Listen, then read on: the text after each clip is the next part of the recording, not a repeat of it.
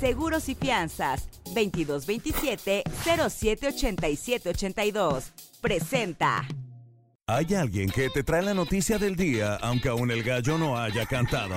Tiene la chispa de aquel que entretiene para mantenerte informado. Esto es El Pájaro Madrugador, con Gilberto Brenis. ¡Comenzamos! ¿Cómo están? Bienvenidos. Hoy es viernes, viernes 8 de diciembre. Lo logramos, llegamos al fin de semana. Es el día 342, faltan 23 días para que acabe este 2023. Ya vamos por menos.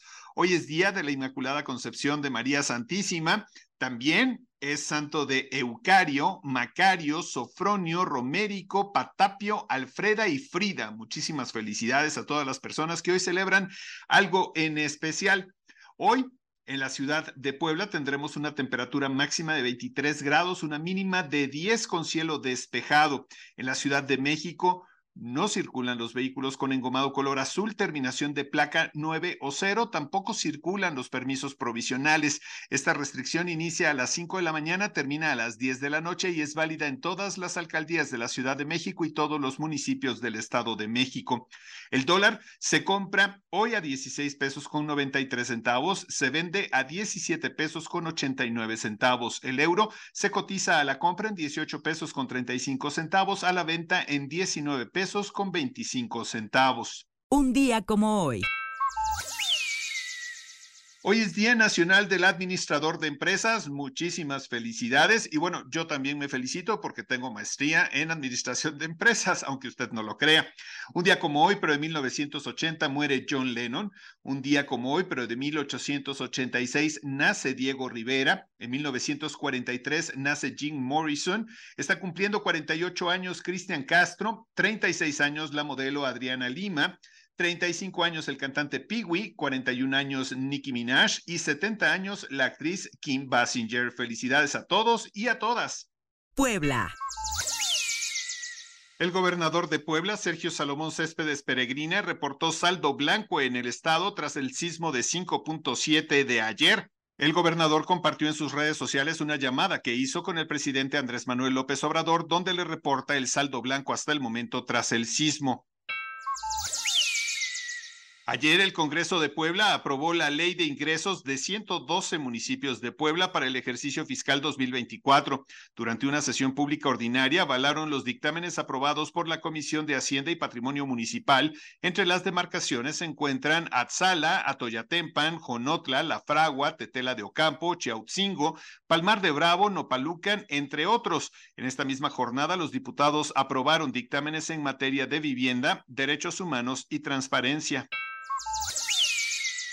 En el marco de la campaña de los 16 días de activismo contra la violencia de género, el gobierno del estado, a través de la Secretaría de Igualdad Sustantiva, firmó un convenio con el Banco de Alimentos Cáritas Puebla, cuyo objetivo es colaborar en la difusión, promoción y ejecución de los programas que fortalecen a las mujeres en situación de violencia e inseguridad alimentaria, a fin de fortalecer en conjunto a las mujeres, sus hijas e hijos en situación de violencia. El gobierno de Puebla mantiene firme el compromiso de brindar un mejor futuro a las siguientes generaciones. Es por ello que promueve iniciativas para proteger al medio ambiente. Esto lo manifestó el gobernador Sergio Salomón Céspedes Peregrina al presidir en conjunto con su homóloga de Tlaxcala, Lorena Cuellar Cisneros, y la secretaria de Medio Ambiente y Recursos Naturales, María Luisa Albores González, la firma de convenio para erradicar y prevenir la tala ilegal y delitos relacionados en el Parque Nacional La Malinche. El titular del Ejecutivo expuso que los gobiernos de la Cuarta Transformación impulsan la protección de los bosques, especialmente los ubicados en la Malinche, que es una de las zonas ecológicas más representativas de la región. País.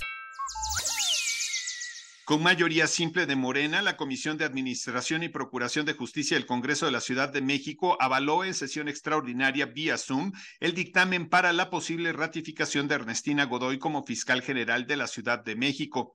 Con nueve votos a favor y cinco en contra, el dictamen a favor de la ratificación de Godoy al frente de la Fiscalía General de Justicia de la Ciudad de México fue aprobado y turnado a la mesa directiva para su discusión en el Pleno.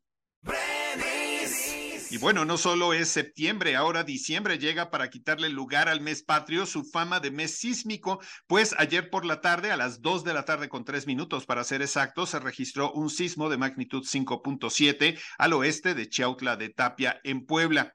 De acuerdo con lo referido por internautas, el sismo fue perceptible en algunas zonas de la Ciudad de México, especialmente en la zona centro y ligeramente al sur, pero también en el Valle de México, en municipios como Naucalpan, en el Estado de México, y también en otros estados como Morelos y Veracruz.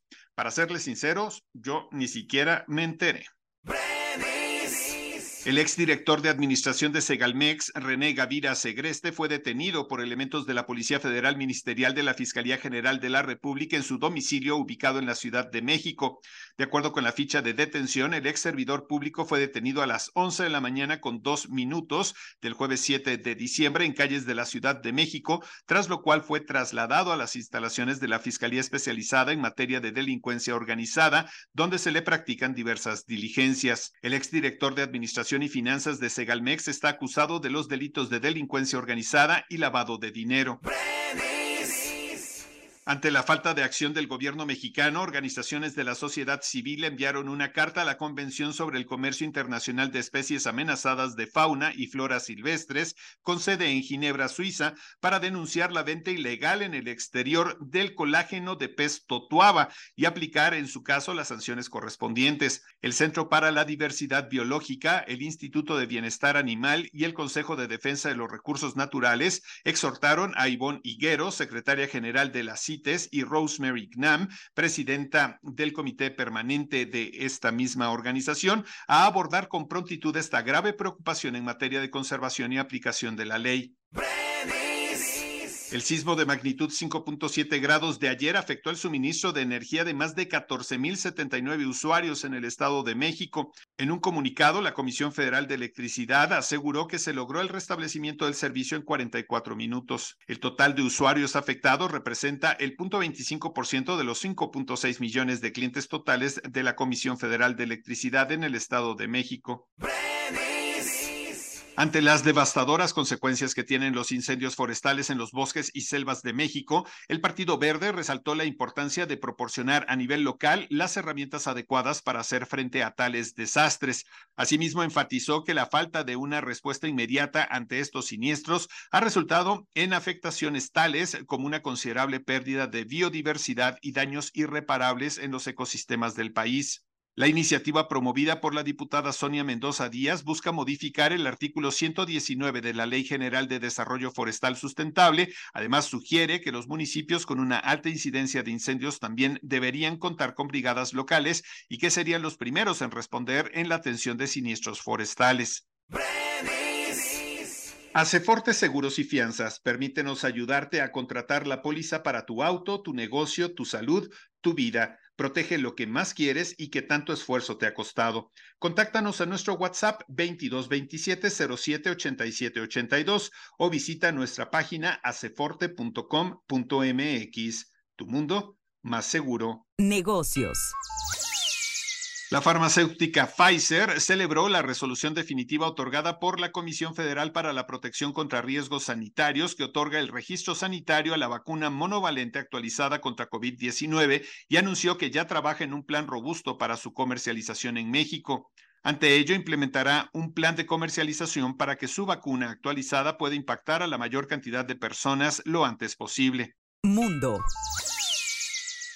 La Cámara Alta del Parlamento de Rusia fijó ayer para el 17 de marzo de 2024 las próximas elecciones presidenciales del país, en las que pocos dudan de la victoria de Vladimir Putin, aunque todavía no haya presentado su candidatura. Después de años eliminando metódicamente toda oposición interna, el mandatario ruso dispone con estos comicios de la oportunidad de mantenerse en el poder hasta 2030, cuando cumpliría 78 años. Autoridades japonesas reportaron durante la mañana del jueves la presencia de miles de peces y sardinas muertos en las costas de Akodate, en el extremo sur de la isla de Hokkaido, generando preocupación en los locales sobre cómo abordar este inusual suceso. Pescadores de la zona dijeron que aunque en el pasado se han registrado eventos de peces en la costa, es raro presenciar una cantidad tan significativa. El personal de un zoológico en Pakistán descubrieron horrorizados un cuerpo medio devorado dentro de la jaula de un tigre después de que un visitante aparentemente saltara dentro de esta jaula.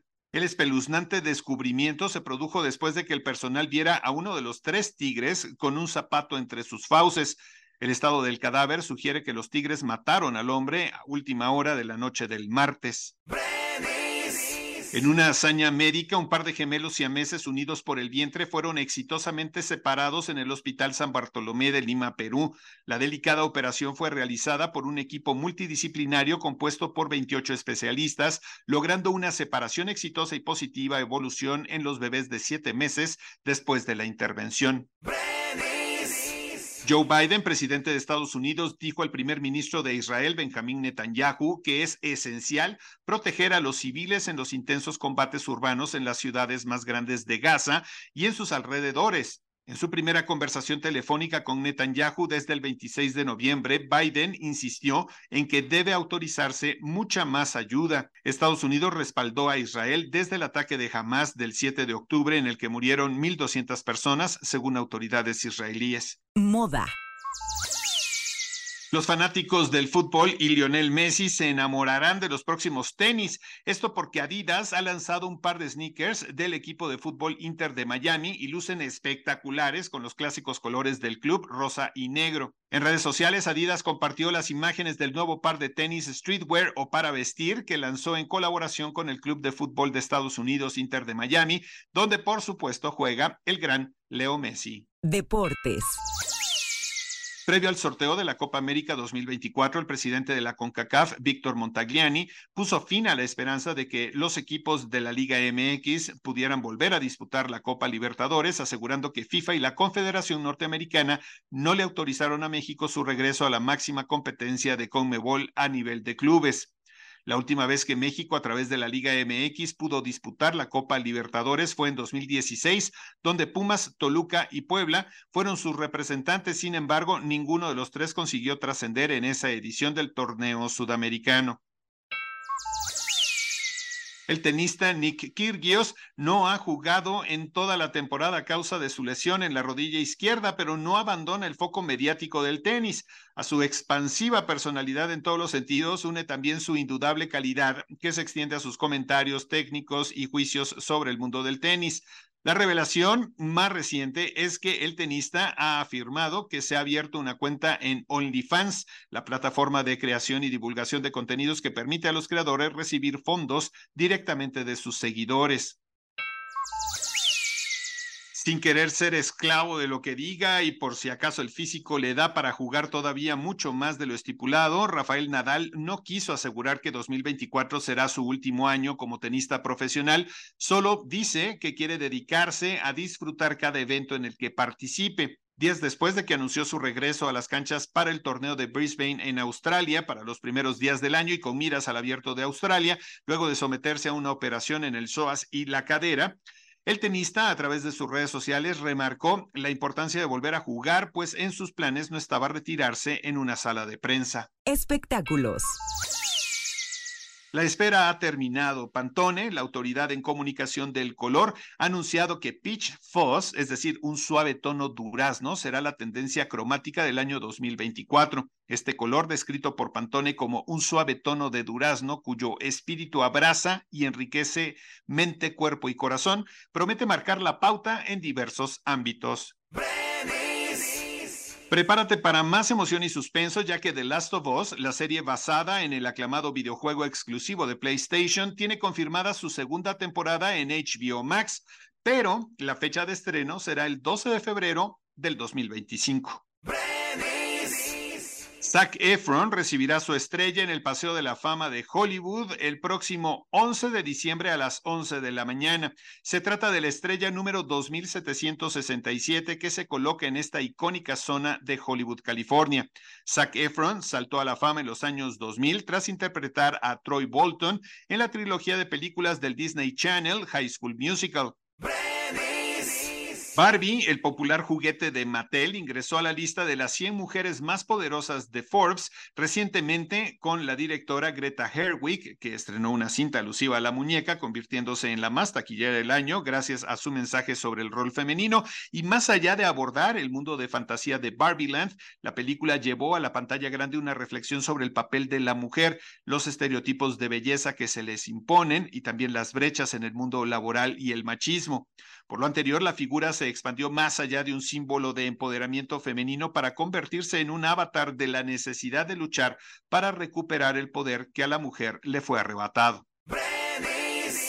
Hemos llegado al final de esta edición de El Pájaro Madrugador. Que tengan un excelente fin de semana descansen, disfruten y por aquí nos escucharemos el lunes muy tempranito o a la hora que ustedes quieran escuchar este podcast, que es lo maravilloso de este medio de comunicación. Gracias por su atención y sobre todo recuerden compartirlo, hablar de este podcast para que así más y más gente lo escuchen. Por cierto, si quieren seguirme en redes sociales, me encuentran en todos lados, bueno, hasta en TikTok como arroba Gilberto Brenis. Buen fin de semana. Aceforte, Seguros y Fianzas, 2227-078782. Presentó. Hasta aquí, el pájaro madrugador. Nos escuchamos el lunes.